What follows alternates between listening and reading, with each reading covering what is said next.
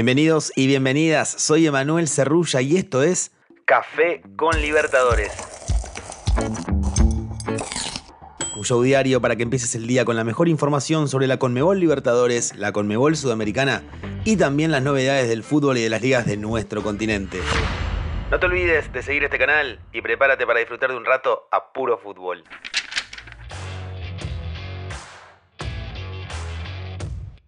Bienvenidos y bienvenidas, soy Tomás María Vence y esto es Café con Libertadores, un diario para que empieces el día con la mejor información. Esta semana le voy a estar cuidando el lugar a mi amigo Manuel Cerrulla y vengo a traerles todos los resultados que nos dejó la primera jornada en la fase de grupo de la Conmebol Libertadores. Acompáñenme para saber todo lo que pasó en este primer día de competencia.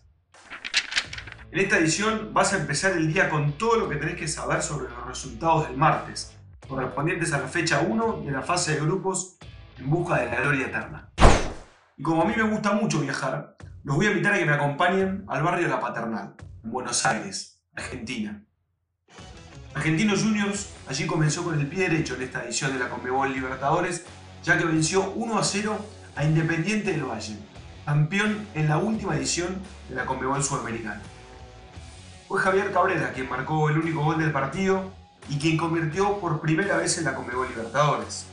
Cabrera había marcado dos goles en competiciones Comebol, pero en la Comebol Sudamericana fue jugando para Unión de Santa Fe frente a Emelec en el año 2020. Y en este viaje que les propuse, ahora los invito a que se suban a un avión y me acompañen a Lima, a Perú, porque allí Alianza Lima enfrentó a Atlético Paranaense, finalista en la última edición de la Conmebol Libertadores. El partido fue 0 a 0 Alianza Lima tuvo 29 intervenciones en el área Atlético Paranaense, lo que fue el segundo mayor registro del club en la Conmebol Libertadores desde el año 2013. Y con este empate fue la segunda vez que Alianza Lima mantuvo su valla invicta frente a rivales de Brasil. La primera ocasión fue en el año 1997. Aquella vez el equipo peruano venció 1 a 0 a Cruzeiro. En este viaje que les invité a hacer, Pasamos por Buenos Aires, estuvimos en Lima y ahora nos vamos a la altura de La Paz. Allí, The Strongest consiguió un resultado sorpresivo en esta fecha 1 de la Conmebol Libertadores.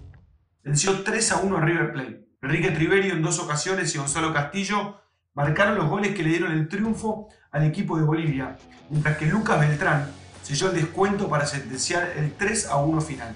The Strongest solo perdió uno de sus últimos cuatro enfrentamientos ante River Plate por Conmebol Libertadores.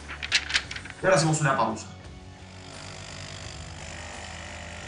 Tomamos un cafecito, viajamos por Argentina, estuvimos en Perú, estuvimos en Bolivia y es turno de viajar a la hermosa ciudad de Medellín, en Colombia, porque allí jugaron Independiente de Medellín e Internacional, en un partido que terminó igualado 1 a 1 por el grupo B de la Conmebol Libertadores. Víctor Moreno abrió la cuenta y Alan Patrick igualó para los brasileños. Justamente Alan Patrick volvió a anotar un gol en Comebol Libertadores después de casi 12 años. Su último y único tanto había sido en mayo de 2011 jugando con Santos frente a Once Caldas. Por su parte, David González, el jugador con más presencias en Comebol Libertadores con Independiente de Medellín y ahora entrenador del club, encadena cinco partidos invictos comandando a DIM la segunda racha más larga de un entrenador del equipo colombiano. Y ya en el cierre de la jornada nos vamos a Venezuela, porque allí Metropolitano le tocó recibir nada menos que a Nacional, en su primer partido de Comebol Libertadores. El bolso, un histórico de la Copa, terminó ganando de forma agónica, con un gol en el final de partido de Francisco Ginera. Había sido Manuel Gigliotti, el delantero argentino que juega para el equipo uruguayo, quien abrió el marcador. Y Charlie Ortiz marcó lo que fue el empate transitorio y el primer gol de Metropolitanos en la historia de la Comebol Libertadores. Manuel Gigliotti de Nacional anotó su sexto gol en su participación en Conmebol Libertadores. Cuatro los hizo con el equipo uruguayo y dos con Independiente. Esto ha sido todo por hoy.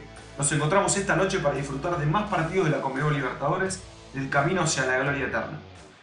Soy Tomás Vence y fue un placer traerles todas las novedades del torneo. Esto fue Café con Libertadores los invitamos a mantenerse pendientes de nuestro podcast oficial y seguir al canal en Spotify para no perderse los episodios con el mejor contenido exclusivo y original. Emanuel Cerrulla los saluda desde Buenos Aires. Nos escuchamos en la próxima. Chau, chau, chau, chau, chau, chau.